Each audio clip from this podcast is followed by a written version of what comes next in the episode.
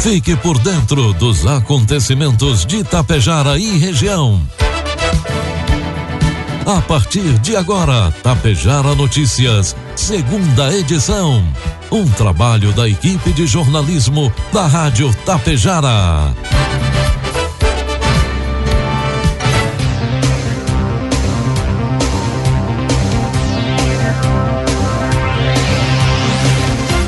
12 horas 33 minutos, boa tarde, está na hora aqui pela Tapejara FM 101,5, a segunda edição do Tapejara Notícias esta quinta-feira, 3 de março de 2022. 27 graus a temperatura, tempo ensolarado em Tapejara. São destaques desta edição: dois homens são presos suspeitos de tentativa de homicídio em Tapejara. Patra identifica crime contra a flora em Água Santa. Secretarias realizam reparos na estação de tratamento de efluentes de Vila Lângaro. E Brigada Militar de Tapejara divulga Operação Cidade Segura e os números do Carnaval.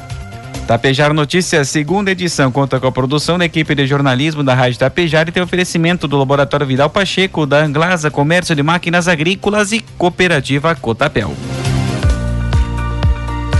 Conte com o Laboratório Vidal Pacheco para realizar o teste de diagnóstico da Covid-19. Teste de antígeno com resultado em até 30 minutos.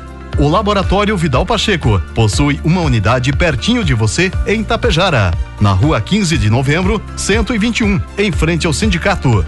Ligue 3310 1445. Laboratório Vidal Pacheco, unindo histórias, somando vidas.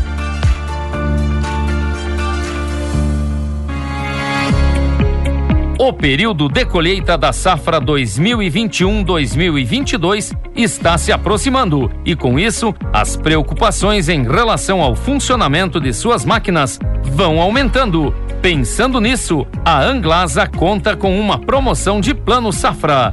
Para você que tem interesse em revisar sua colheitadeira, trator ou pulverizador, nós estamos disponibilizando prazo de pagamento para 30 de abril entre em contato com o nosso vendedor da região, Alexandre Almeida, pelo fone 999 94 2465 e tire suas dúvidas. Anglasa, Rua Moron 424, bairro Petrópolis, em Passo Fundo. Rações Cotapel, matéria-prima selecionada. Acompanhamento veterinário de sua propriedade, garantindo um planejamento alimentar adequado, linha própria de sais minerais e formulação específica de rações, possibilitando melhor rentabilidade da atividade. A Cotapel leva até você o melhor resultado. Por isso, está desde 1985 ao lado de quem produz. Produtos agrícolas. 12 com 36, cotação dos produtos agrícolas, preços praticados pela Cotapel nesta quinta-feira. Soja R$ reais com 20 centavos, milho R$ reais, trigo pão PH 78 ou mais R$ reais. Os preços futuros do trigo seguem subindo nesse início de mês, uma vez que os participantes do mercado estavam preocupados com a possível interrupção no fornecimento global do trigo, já que a invasão russa da Ucrânia impediu os embarques. Em Chicago, os preços estão nos maiores níveis desde março de 2008, quando registraram os patamares mais altos da história. Estima-se que as exportações combinadas de trigo da Rússia e da Ucrânia para o ano comercial 2021-2022 representem 23% do total global de 206,9 milhões de toneladas, de acordo com o Departamento de Agricultura dos Estados Unidos. Os preços de exportação do trigo do Mar Negro também subiram para atingir um recorde, já que o fechamento de portos e bloqueios na navegação de navios estavam prejudicando os suprimentos. De acordo com as avaliações, da SP Global Platts Commodity Insights, os preços do trigo da Rússia subiram 12,5% para 375 dólares. A escalada do conflito na região criou volatilidade nos mercados globais do trigo e levou questões sobre interrupção no fornecimento, acrescentaram traders. As incertezas foram vistas desencorajando os compradores a fazerem pedidos do trigo no Mar Negro, que acrescentaram. Informe Econômico. 12 com 37, trazendo informações e cotações do mercado econômico. Neste momento, na Bolsa de Valores, o dólar comercial opera em cinco reais com três centavos, dólar turismo cinco com 17, euro cinco reais com 58 centavos. Mal deu tempo para a coluna de Gaúcha ZH perguntar como está o cenário das exportações e importações que envolvem a Rússia sob o impacto do ataque à Ucrânia e das sanções econômicas e já ouviu como resposta de José Augusto de Castro, presidente executivo da Associação de Comércio Exterior do Brasil. Há diversas variáveis sobre as quais não há controle algum. O cenário é de insegurança total. Embora a expulsão do, eh, da Rússia de sete bancos do sistema que facilita transações internacionais, o SWIFT, ainda não esteja em vigor, deve levar ao menos mais uma semana. Castro explica que, diante da incerteza da possibilidade de pagamento, nesse meio tempo para tudo. Claro, há exceções para alimentos e energia, mas nenhuma menciona frete. Qual navio vai atracar na Rússia sem saber se o frete não vai ser pago? Estamos todos asfixiados, há uma camisa de força para todo mundo. O mecanismo do SWIFT é algo tão usual no dia a dia que, quando se torna proibido, vira o mercado de ponta cabeça. Na prática, confirma, já parou. Além dos temores com a aquisição de contratos já feitos, detalha Carlos, a paralisação de novos contratos. O impacto não é só maior porque o comércio entre Brasil e Rússia é modesto. No ano passado, exportações somaram 1,58 bilhão de dólares, ante quase 90 bilhões de reais vendidos à China, maior parceiro comercial do país. Vendemos aos russos soja, carne, café e o prosaico amendoim, produtos facilmente substituíveis por outra fonte. Previsão do tempo. 12 com 39, 27 graus de temperatura. Nesta quinta-feira, a frente fria se afasta do estado, dando lugar a uma massa de ar quente que garante tempo firme, com o sol entre nuvens na maior parte do estado. À tarde, a previsão de pancadas rápidas e isoladas de chuva em algumas cidades do norte, Serra, Noroeste, Fronteiro Oeste e Litoral Norte. Região onde Morrinhos do Sul registra um maior acumulado de 40 milímetros. A temperatura volta a subir pela manhã, São José dos Ausentes, na região serrana, marcou 12 graus de mínima, a máxima de 35 aparece em Vicente Dutra no norte, Quevedos e Pinhal Grande, região central do estado. Em Tapejara, quinta-feira amanheceu com o tempo ensolarado, previsão para hoje sol com aumento de nuvens, temperaturas pode ultrapassar os 29 graus. Para amanhã sexta-feira, sol com algumas nuvens, variação térmica entre 18 e 30 graus. Destaques de Tapejara e região. 12 com 40, a partir de agora você acompanha as principais informações locais e regionais na segunda edição do Tapejara Notícias. Uma tentativa de homicídio terminou com dois homens presos nesta quarta-feira em Tapejara. De acordo com a Brigada Militar, o crime ocorreu às 11 horas da noite em um poço de combustíveis situado no centro da cidade. Suspeitos estavam saindo do local quando foram detidos pela guarnição de serviço. Um dos homens ainda segurava a chave de rodas do veículo usada para agredir a vítima. Pai e filho receberam voz de prisão. Agressores iniciais CLR, 43 anos, e GOR de 25, ambos com passagens policiais, foram encaminhados à delegacia de pronto atendimento de Passo Fundo. Eles foram enquadrados no crime de homicídio doloso tentado e recolhidos ao presídio regional de Passo Fundo. O homem agredido, com iniciais ASMJ, de 26 anos, foi socorrido pelo SAMU e encaminhado ao HSA. Processo será remetido à Delegacia de Polícia de Tapejara, que irá instaurar o um inquérito para esclarecer os motivos da agressão.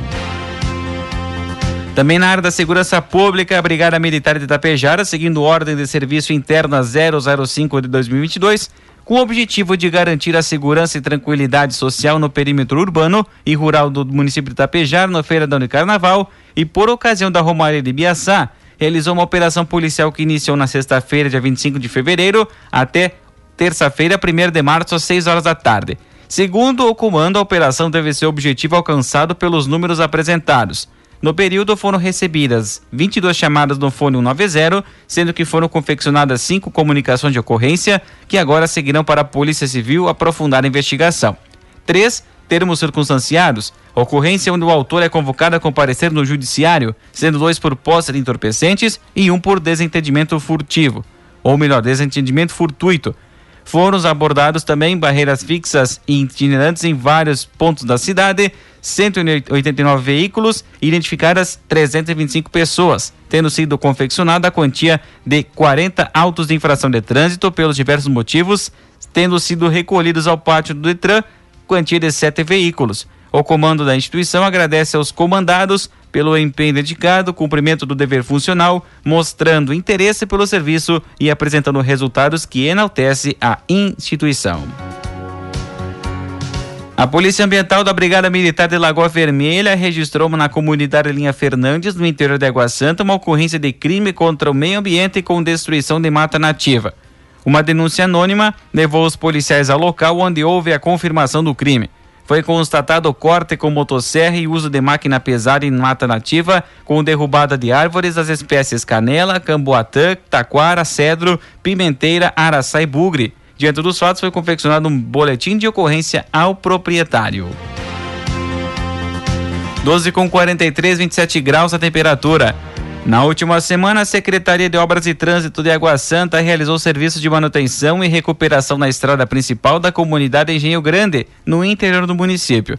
De acordo com o secretário Lair Terres de Quadros, os serviços realizados naquele trecho incluem patrulhamento, britagem e compactação da estrada.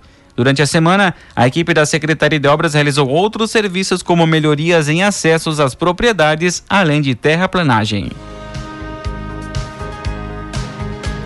O prazo para que os jovens do sexo masculino que completam 18 anos em 2022 para alistamento do serviço militar obrigatório encerra no dia 30 de junho.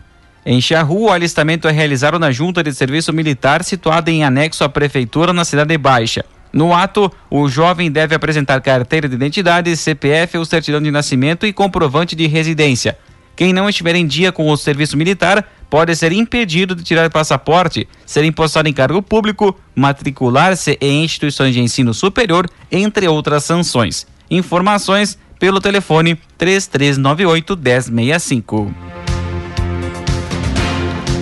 Durante o mês de fevereiro, a Secretaria de Agricultura e Meio Ambiente e de Obras de Vila Lângaro realizaram reparos na estação de tratamento de efluentes domésticos da cidade, com o objetivo de melhorar a qualidade dos efluentes expelidos para o arroio.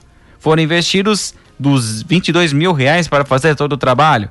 Com os reparos, será possível melhorar o sistema de tratamento de efluentes e do corpo hídrico receptor, conforme preconiza a legislação vigente, atentando-se para o cumprimento dos parâmetros de emissões de resíduos exigidos pela lei.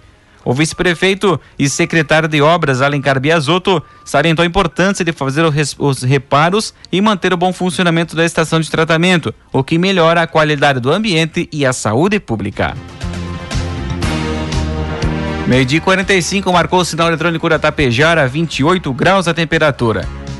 O Ministério Público Federal em Passo Fundo ajuizou a ação civil pública com pedido de antecipação de tutela em desfavor, em desfavor do Instituto Nacional de Colonização e Reforma Agrário INCRA e da União para compelir o poder público a dar o devido andamento ao processo de identificação e delimitação do território em favor da comunidade remanescente de quilombo, quilombo de Mormassa, existente no município de Sertão. O pedido ocorre, haja vista, a inegável demora na conclusão do procedimento, o que impede que a comunidade possa usufruir plenamente dos seus direitos. No ano de 2013, o Ministério Público Federal já havia ajuizado outra ação civil pública em que pedia a condenação dos réus em obrigação de fazer consistente em ultimar o processo administrativo de identificação, reconhecimento, delimitação, demarcação e titulação do território quilombola. Em 2014, a primeira vara da Justiça Federal em Passo Fundo proferiu sentença determinando ao INCRA que desse prosseguimento ao procedimento administrativo. No prazo de 30 dias a contar de sua intimação, prorrogado por igual período. A ação do Ministério Público pedia que a, a, Justiça fixasse um prazo de dois anos para que fosse finalizado o procedimento, mas esse pedido não foi acatado na época. O INCRA foi condenado a dar andamento ao aludido procedimento demarcatório narra o texto da ação de 2022, mas como não houve fixação de prazo para conclusão nem outras obrigações, fácil perceber que o cumprimento da obrigação de fazer objeto de condenação acabou se dando com a transposição para a próxima fase, em que o INCRA apenas reconheceu por meio de portaria publicada em 2015 a área de 410 mil hectares situada no município de Sertão. Por conta disso, houve inclusive o Ministério Público se viu obrigado a instalar em 2016 nova investigação, desta vez para acompanhar o procedimento de demarcação, o qual existe desde 2005 tendo sido apurado que, apesar do procedimento de regularização do território quilombola Mormassa encontrar-se apto para a edição do decreto declaratório de interesse social de alçada do presidente da República desde 2016 para fins de desapropriação. Ele estava parado, o que levou o Ministério Público Federal a recorrer novamente ao Judiciário para corrigir a omissão estatal. O líder da bancada do PL na Assembleia Legislativa, deputado estadual Paparico Bac, acompanhou o coordenador da bancada gaúcha no Congresso Nacional, deputado federal Giovanni Cherini, no ato de entrega de um milhão e meio de reais em emendas parlamentares para seis municípios do Alto Uruguai. No ato em Getúlio Vargas, a AMAL recebeu 500 mil reais para investimento na Praça Flores da Cunha, no município de Getúlio Vargas. As emendas parlamentares destacam parceria dos parlamentares que representam o PL no Parlamento e no Congresso Nacional no apoio às demandas do Alto Uruguai. O deputado também inspirou no lançamento da Frente Parlamentar de Defesa a Práticas Integrativas e Complementares em Saúde no Rio Grande do Sul e neste ano reforça a atenção e, e trabalho de fortalecer as PICs com 250 mil reais direcionados à implementação de práticas integrativas em dois municípios, salientou Paparico Bac. Além disso, Jacutinga recebeu emenda de 180 mil reais para a revitalização do hospital, Centenário 150 mil para disposição do município para implementação das PICs, Floriano Peixoto 100 mil reais para implementação das PICs, além de duas emendas para aquisição de caminhão caçamba, 300 mil reais para a Cruz Altense e 250 mil reais para a estação, onde o recurso já foi entregue em outro ato. 12 com 49, 28 graus de temperatura. A partir da próxima segunda-feira, dia 7 de março, o horário do expediente na Prefeitura de Lagoa Vermelha volta ao normal, ou seja, das 8, às, ao 8 horas da manhã ao meio-dia e da 1 e meia às 5 e meia da tarde. O turno único havia sido adotado em dezembro do ano passado e tinha como objetivo redução de despesas e possibilidade de reorganização das atividades das secretarias municipais em razão do período de férias de diversos servidores. Cada setor teve autonomia para definir qual turno teria expediente ao público. Alguns já haviam retornado no horário normal e agora é a vez do executivo. Em administração de Costilha, através da Secretaria da Saúde, informa que nesta sexta, dia 4 de março, estará aplicando as segundas doses da vacina contra o coronavírus para crianças de 5 a 11 anos, para quem recebeu a primeira dose até o dia 4 de fevereiro. A etapa de vacinação ocorre na Unidade Básica de Saúde no turno da manhã e é obrigatório estar portando caderneta de vacinação e também o CPF.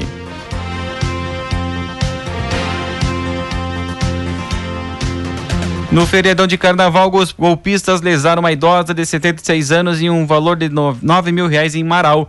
Bandidos ligaram para a idosa se passando pelo responsável de um grande supermercado, dizendo que alguém teria feito uma compra com um cartão que teria sido clonado no nome da senhora. O golpista então sugeriu que ela entrasse em contato com o gerente do banco, porém ele mesmo repassou o contato do suposto gerente, que no caso era o, era o próprio golpista. A senhora, ao fazer o contato com o suposto gerente, foi informada que seria enviado uma, em sua residência um motoboy para buscar o cartão e senha do o que de fato aconteceu. Depósito do cartão, golpistas fazendo uso de máquinas de cartão de crédito realizaram transferências que totalizaram 9 mil reais. O prejuízo só não foi maior, pois parte das economias da idosa estava aplicada, não sendo possível resgate. O fato foi registrado na Delegacia de Polícia de Marau para investigação.